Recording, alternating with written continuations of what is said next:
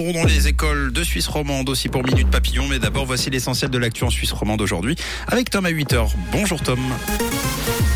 Bonjour Mathieu, bonjour à tous. Au sommaire de ce journal, le suicide assisté en milieu hospitalier approuvé par la plupart du personnel hospitalier. Le Montreux Jazz va rester à Montreux en 2024 malgré les travaux et des nuages vont dominer aujourd'hui. Le suicide assisté en milieu hospitalier approuvé par près de trois collaborateurs sur quatre des hôpitaux universitaires de Genève et du CHUV.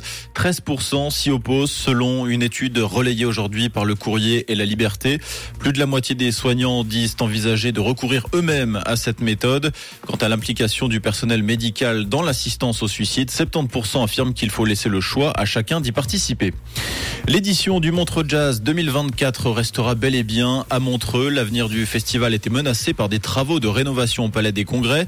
Le rendez-vous musical songeait donc, comme le Montreux Comédie qui va s'installer à Lausanne pour ses deux prochaines éditions, à délocaliser ses spectacles.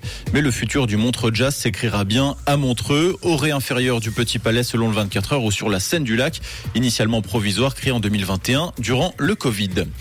Une conférence portant sur le meurtre du général iranien Hassem Soleimani perturbé à Genève. La discussion était organisée samedi dernier par la FICA, la Fondation islamique et culturelle, dans ses locaux de la route de Mérin. Plusieurs opposants au régime se seraient introduits dans les locaux pour perturber la discussion. La police cantonale, prévenue en amont, a dû intervenir, selon la tribune de Genève, pour disperser un rassemblement non autorisé d'une trentaine de personnes. Le Forum économique mondial de Davos va accueillir un record de dirigeants pour cette édition. Cette année, plus de 50 chefs d'État et de gouvernement sont attendus de lundi à vendredi prochain dans les Grisons. En dehors du chancelier allemand Olaf Scholz, de retour dans la station Grisonne, aucun de ces dirigeants ne vient d'un pays de premier plan sur la scène internationale. Parmi les thèmes qui seront discutés, la menace de récession, la crise énergétique, le changement climatique ou encore la guerre en Ukraine. À l'étranger, au Sénégal, suite à une collision meurtrière survenue dimanche dernier, les bus ont désormais interdiction de circuler la nuit de 23h à 5h du matin.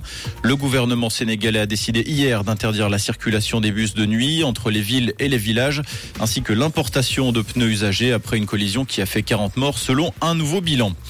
En ski alpin, Mauro Caviezel raccroche les skis. À 34 ans, le skieur a annoncé avoir de la peine à retrouver un niveau compétitif après sa dernière blessure contractée en novembre dernier à Louise.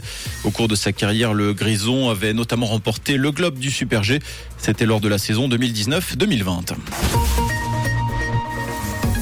Et le ciel sera couvert ce matin, malgré quelques améliorations et de très légers rayons de soleil à prévoir. On compte 1 degré à Fontanou et à Vipens et 4 degrés à Chèvre et à Cuilly, avec de la pluie bien présente dès la mi-journée et jusqu'en soirée. Une toute belle journée à l'écoute de Rouge. C'était la météo, c'est Rouge.